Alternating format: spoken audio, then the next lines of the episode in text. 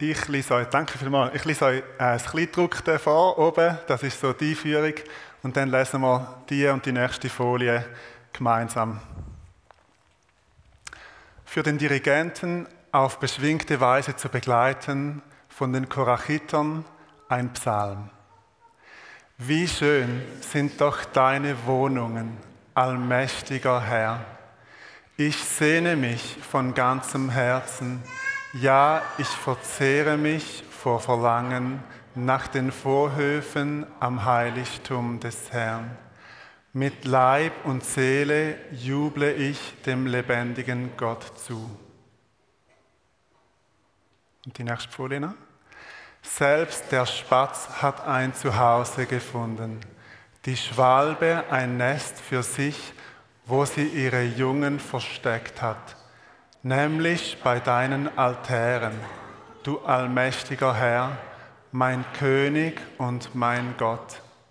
Glücklich zu nennen sind alle, die in deinem Haus wohnen dürfen, sie werden dich für immer preisen.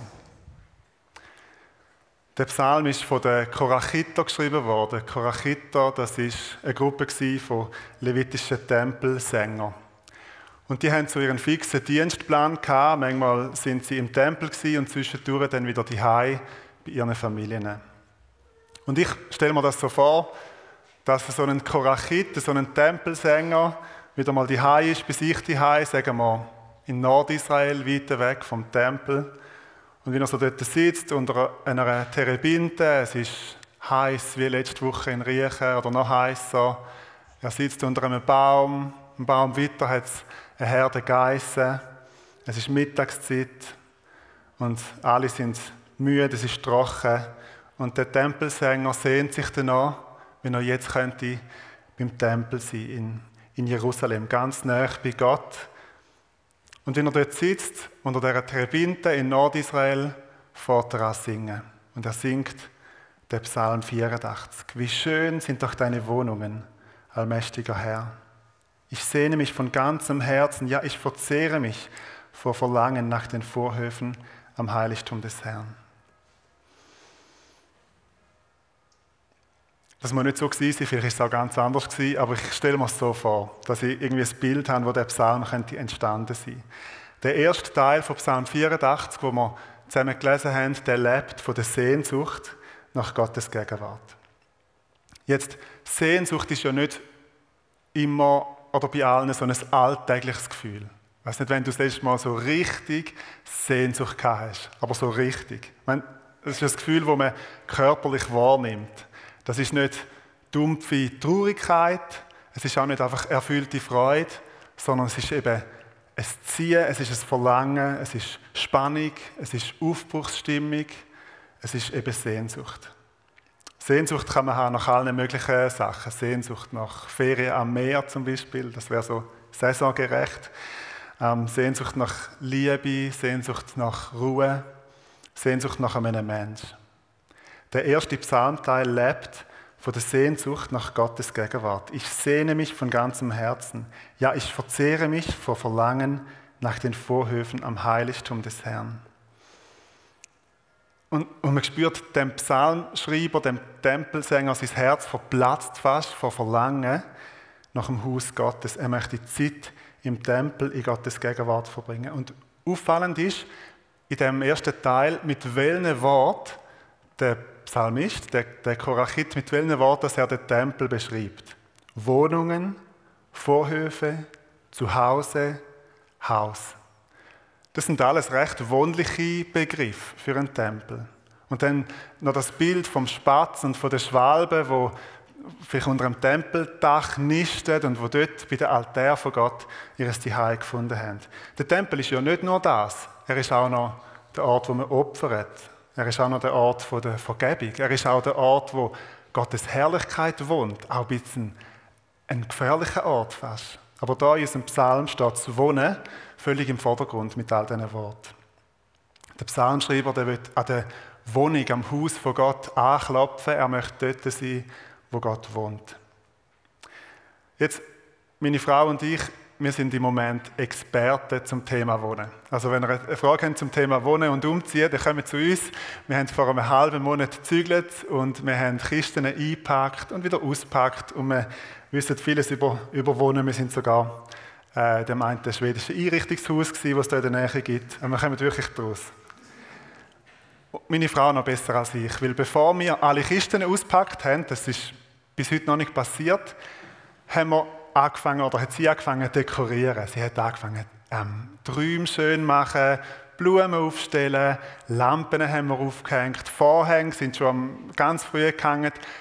Es ist zum Teil noch ein Chaos, aber in vielen Räumen sieht es schon sehr wohnlich aus. Und so ist innerhalb von zwei Wochen, wir sind vor 15 Tagen gezügelt, ist aus, einem, aus einer wildfremden Wohnung schon so etwas geworden wie ein Zuhause. Und nette Nachbarn haben wir auch. Die sind zum Teil sogar, sitzen sie da. Das macht auch etwas aus. Der Tempel ist das Haus von Gott. Der Ort, wo er wohnt. Nicht das Büro von Gott. Nicht der Ort, wo er einfach schafft. Nicht sein Arbeitsplatz, sondern seine Wohnung, sein Haus, der Ort von seiner Ruhe, der Ort von der Gemeinschaft mit Menschen, die Bedeutung vom Tempel steht bei Psalm 84 ganz stark im Vordergrund, das Wohnen. Jetzt, wo der Psalm geschrieben worden ist, hat es in Jerusalem noch einen Tempel gegeben. Also einen realen Ort, wo du hast können, dich danach sehnen wo du hast können und ankommen. Den Tempel gibt es heute nicht mehr. Und die Frage ist, was wir heute unter dem Tempel können verstehen können, wenn wir den Psalm lesen. Das Neue Testament hat den Tempel auf verschiedene Sachen angewandt. Einerseits wird die Gemeinde als ein Tempel beschrieben, als ein Wohnort von Gott. Also nicht das Gebäude, nicht, nicht äh, die Bachstein, nicht das effige Haus, sondern die Gemeinde, die Menschen, der Lieb Christi, das Miteinander von Menschen im Namen Gottes. Und das soll mit dem Psalm zusammen, mit Psalm 84 zusammen, unsere tiefe Sehnsucht sein. Sehnsucht nach der Gemeinde als ein Wohnort von Gott. Dass Gott unter uns wohnt dass wir ein Tempel sind, ein Haus von Gott, seine Wohnung, sein Vorhof, sein Zuhause. Nicht ein Bienenhaus von christlicher Aktivität, nicht ein Arbeitsplatz, sondern ein Zuhause, ein Ort von der Gemeinschaft mit Gott. Und dann wird im Neuen Testament noch etwas weiteres als Tempel beschrieben, nämlich dein Körper. Der Paulus sagt im 1. Korinther 6, habt ihr denn vergessen, dass euer Körper ein Tempel des Heiligen Geistes ist? Der Geist, den Gott euch gegeben hat, wohnt in euch und ihr gehört nicht mehr euch selbst. Dein Körper ist ein Tempel von Gott, ein Wohnort Gottes. Gott wohnt in dir. Und das soll unsere tiefe Sehnsucht sein, zusammen mit dem Psalm, dass Gott Ruhm einnimmt in unseren Herzen, dass wir voll sind von ihm, dass er in uns zunimmt. Und dann gibt es noch eine weitere Bedeutung vom Tempel im Neuen Testament und das ist der himmlische Tempel, der Wohnort von Gott im Himmel. Und wenn wir uns das für einen Moment vorstellen, es gibt einen realen Ort in der unsichtbaren Welt, da wohnt Gott. Und obwohl die Gemeinde ein Tempel von Gott ist auf der Erde, obwohl jeder von uns ein Tempel ist vom Heiligen Geist, wartet die volle Erfüllung, das Wohnen mit Gott noch auf uns. Eines Tages werden wir mit Gott wohnen. Und er wird sein Zelt unter uns aufschlagen. Und darum soll die Sehnsucht nach Gott, das erfüllt sich nicht auf der Erde, sondern das Zusammensein mit Gott, das erfüllt sich letztlich erst in Gottes Gegenwart in der Ewigkeit. Und darum soll die Sehnsucht nach Gott der Soundtrack von unserem Leben sein, bis wir dann vor ihm stehen. Und das soll unsere Sehnsucht sein. Und das Tolle ist, es ist auch die Sehnsucht Gottes. Auch Gott möchte mit uns zusammen sein. Welche Rolle spielt die Sehnsucht nach der Gegenwart Gottes in deinem Leben? Kannst du die ersten Vers von Psalm 84 mitbeten? Kannst du die, resoniert die Sehnsucht nach Gott in deinem Herz? Ist dein Gebet, komm Herr Jesus, so wie es ganz auf der letzten Seite der Bibel heißt? Oder ist unser Gebet manchmal, komm noch nicht? Psalm 84 gibt uns die Sehnsuchtsperspektive mit, damit wir sie uns zu eigen machen, damit das Gebet von dem Psalm unser eigenes Gebet wird. Und lasst uns, bevor es nachher mit dem Psalm weitergeht und auch mit der Predigt, einen Moment Zeit nehmen zum Betten, dass die Sehnsucht nach Gott in unseren Herzen wächst. Ich möchte euch einladen, dass zwei, drei jetzt von uns, von der Gemeinde, laut beten für die Sehnsucht nach Gott, dass die zunimmt und wir werden nachher gemeinsam Antwort geben mit dem Lied.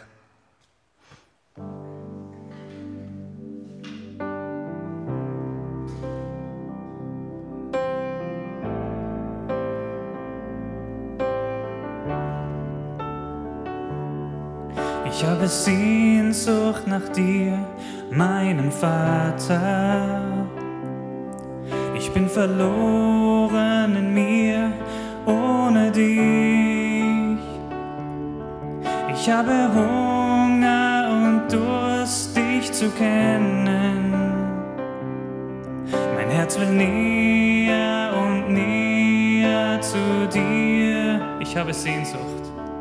Ich habe Sehnsucht nach dir mit den Bäumen, mit jedem Vogel und wie er dir singt.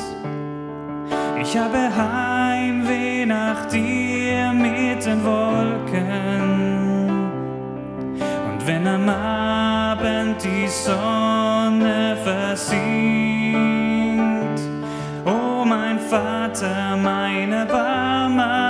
Mein Zuhause, du mein Gott, wie ein Siegel, leg mich an dein Herz. Deine Tränen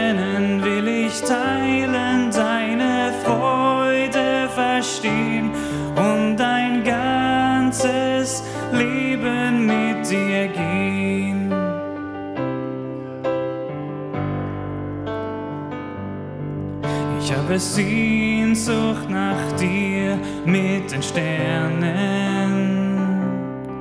nach deiner Weite, nach himmlischem Glanz. Auf meiner Bahn will ich dich nur umkreisen und rufen, Vater, hier hast du mich ganz.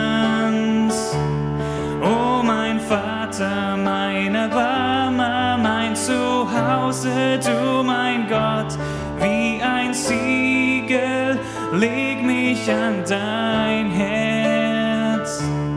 Deine Tränen will ich teilen, deine Freude verstehen und dein ganzes Leben mit dir gehen. Oh mein Vater, meine Mama, mein Zuhause, du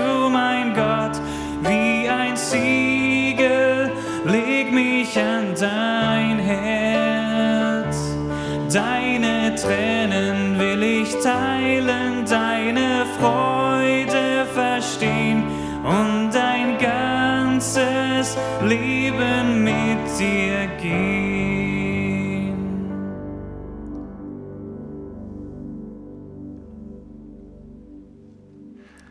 Und jetzt geht der Psalm weiter von der Sehnsucht, sie jetzt auf eine Reise. Lassen uns gemeinsam den nächsten Teil lesen vom Psalm, Verse 6 bis 8. Glücklich zu nennen ist, wer seine Stärke in dir gefunden hat. Alle die, deren Herz erfüllt ist von dem Wunsch, zu deinem Heiligtum zu pilgern. Durchqueren sie das Tal der Dürre, so wird es durch sie zu einem Ort mit Quellen. Und auch der Herbstregen schenkt dem Tal wieder Fruchtbarkeit. Sie empfangen auf Schritt und Tritt neue Kraft, bis sie dann vor Gott auf dem Berg Zion stehen. Es bleibt nicht bei der Sehnsucht nach Gott, sondern der Psalm geht mit uns auf den Weg, auf eine Pilgerreise, auf eine Wanderschaft nach Jerusalem. Glücklich zu nennen alle die, deren Herz erfüllt ist von dem Wunsch, zu deinem Heiligtum zu pilgern. Also wenn das Herz voll ist von dem Wunsch, zu Gott zu gehen, in sein Heiligtum zu pilgern, dann macht man sich auf den Weg. Wann bist du das letzte Mal mal so richtig unterwegs gewesen, auf einer Reise. Wir haben nicht kurz einkaufen in Riechen, Basel oder Lörrach, sondern so eine richtige Stunde oder sogar Tage oder sogar Wochen oder vielleicht sogar monatelange Reise. Zu Fuß oder mit dem Bus oder mit dem Auto, mit dem TÜV, mit dem Flugzeug, mit dem Velo, mit dem Boot, mit dem Wohnwagen, eine Wanderschaft, eine Ferienreise, vielleicht eine Pilgerreise. In dem zweiten Teil ist man unterwegs auf Zion, hin zum Tempel, hin zu der Gegenwart von Gott. Christlicher Glaube ist nicht Stillstand. Es ist nicht Beharren auf der Gegenwart und es ist auch nicht Konservieren von der Vergangenheit, sondern es ist ein Lauf, wo es zu laufen gibt. Der Paulus, der schreibt im Philipper 3, in seinem Brief, schreibt er folgendes, Vers 12 bis 14. Es ist also nicht etwa so, dass ich das alles schon erreicht hätte und schon am Ziel wäre. Aber ich setze alles daran, ans Ziel zu kommen und von diesen Dingen Besitz zu ergreifen, nachdem Jesus Christus von mir Besitz ergriffen hat. Geschwister, ich bilde mir nicht ein, das Ziel schon erreicht zu haben. Eins aber tue ich. Ich lasse das, was hinter mir liegt, bewusst zurück, konzentriere mich völlig auf das, was vor mir liegt. Ich laufe mit ganzer Kraft dem Ziel entgegen, um den Siegespreis zu bekommen, den Preis, der in der Teilhabe an der himmlischen Welt besteht, zu der uns Gott durch Jesus Christus berufen hat. Bist du unterwegs? Bist du auf dem Lauf? Bist du unterwegs zu Gott hin? Bist du auf Pilgerschaft? Erkundest du noch neue Gebiete mit dem Gott?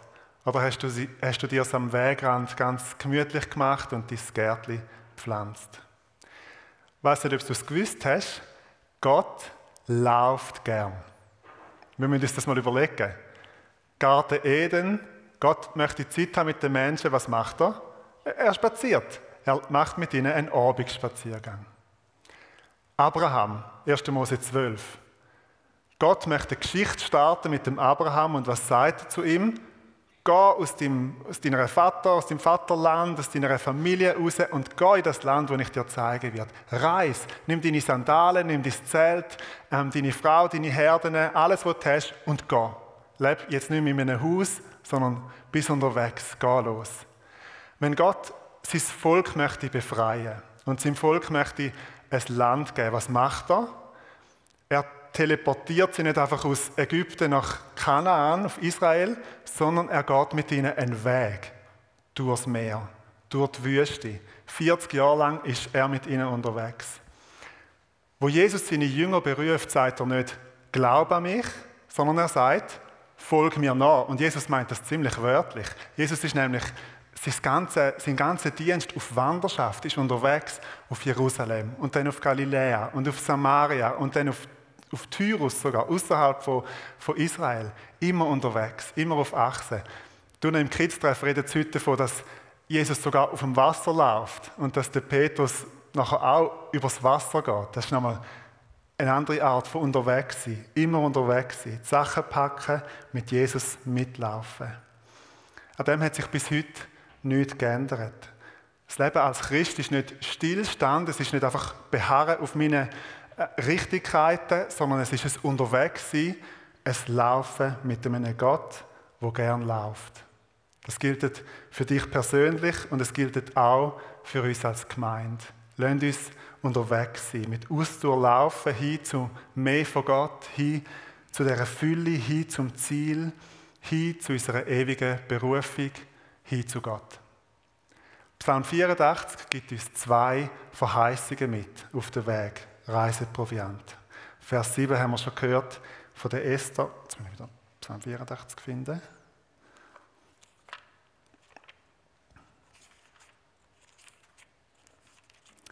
Da steht folgendes.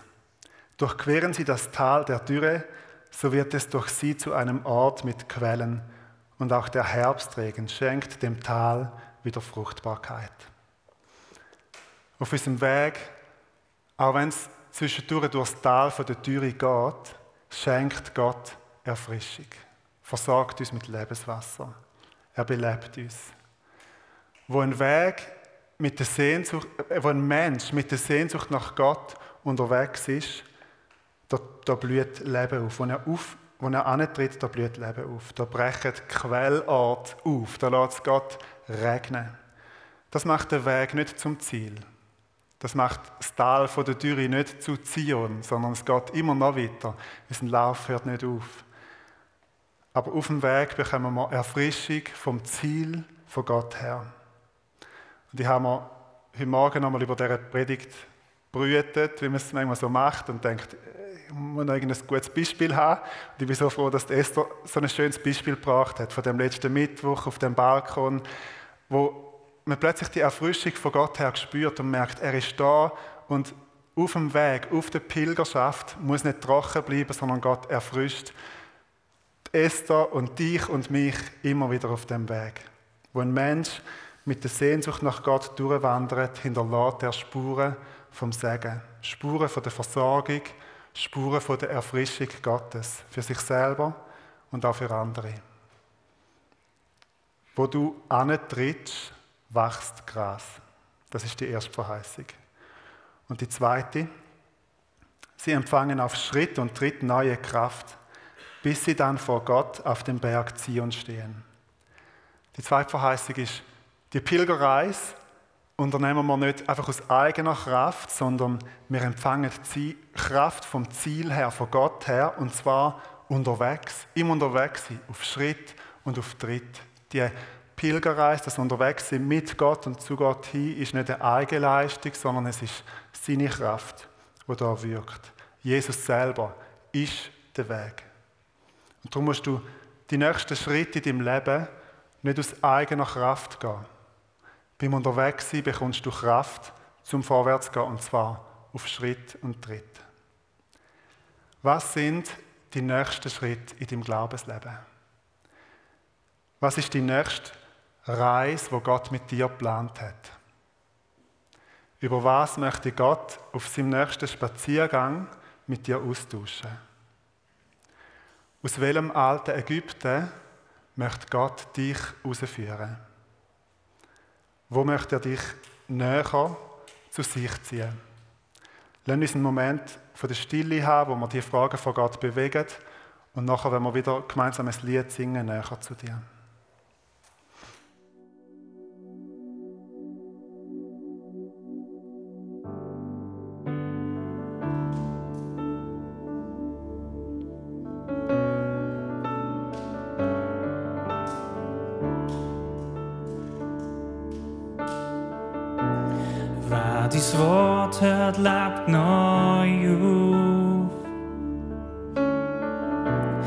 Wer dies Wirken sieht, dankt Mut. Wer dies Angesicht sucht, wird frei. Wer nach dir fragt, wird eine Antwort haben.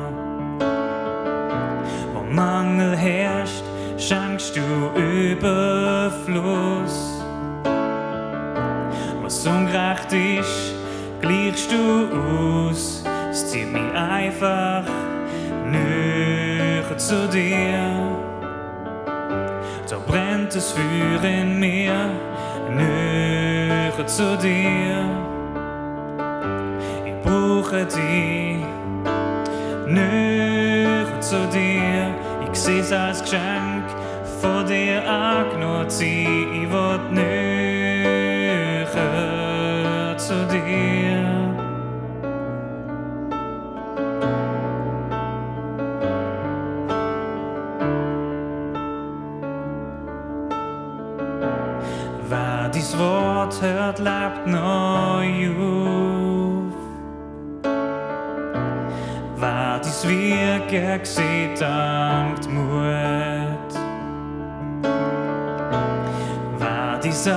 Angesicht sucht, wird frei.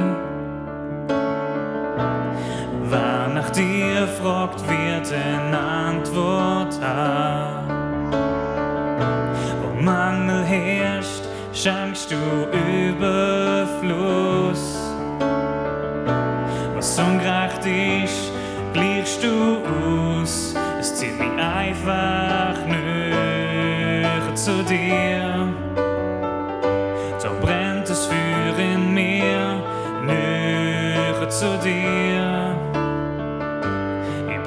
Brauche dich, näher zu dir. Ich seh's als Geschenk vor dir angenommen, ich will näher zu dir. Näher zu dir. Da brennt das Feuer in mir, näher zu dir.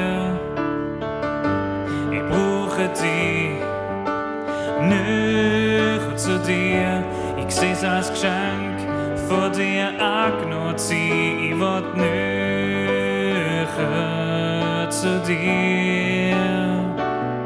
Ich will näher zu dir. Ich will näher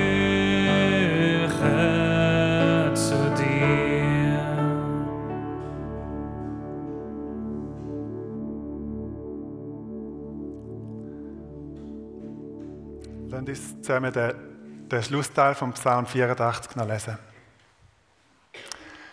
Herr, du allmächtiger Gott, höre mein Gebet. Schenk mir ein offenes Ohr, du Gott der Nachkommen Jakobs. Achte doch auf unseren König, der uns Schutz bietet, o Gott.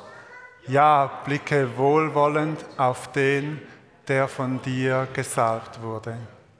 Ein Tag in deinen Vorhöfen ist besser als tausend andere sonst.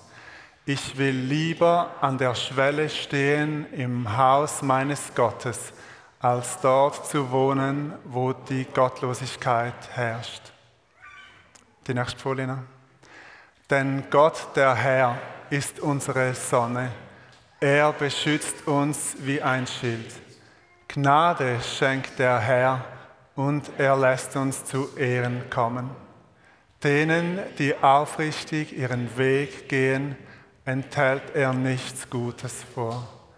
Allmächtiger Herr, glücklich zu nennen ist der Mensch, der auf dich vertraut.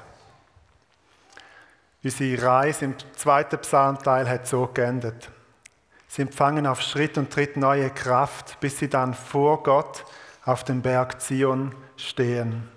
Und der letzte Psalmteil eröffnet mit, dem, mit der Bitte für den gesalbten König und dann kommt das Bekenntnis, ein Tag in deinen Vorhöfen ist besser als tausend andere sonst.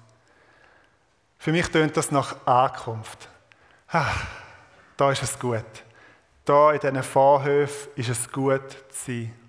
Viel besser da zu sein, wie tausend verschenkte Tage irgendwo.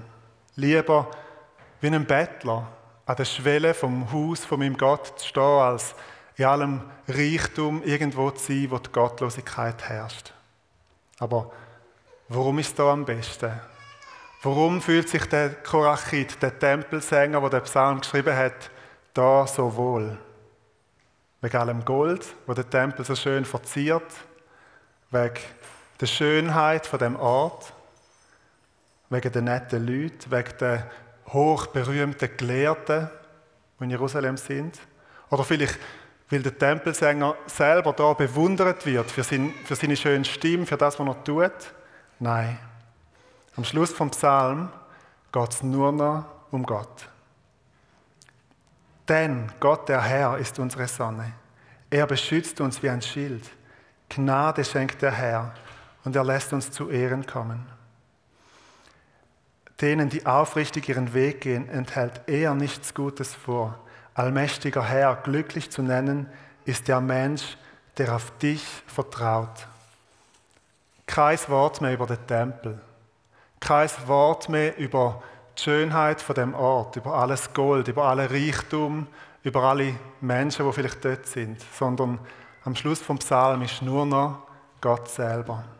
Der Psalmschreiber ist am Ziel angekommen. Lasst uns Gott selber ganz neu in den Fokus nehmen. In deinem persönlichen Leben, dass er dein Ziel deine Sehnsucht, deine Leidenschaft, deine Liebe, dein Gott ist. In unserer Gemeinde, dass sich alles in der FG Riechen um ihn dreht.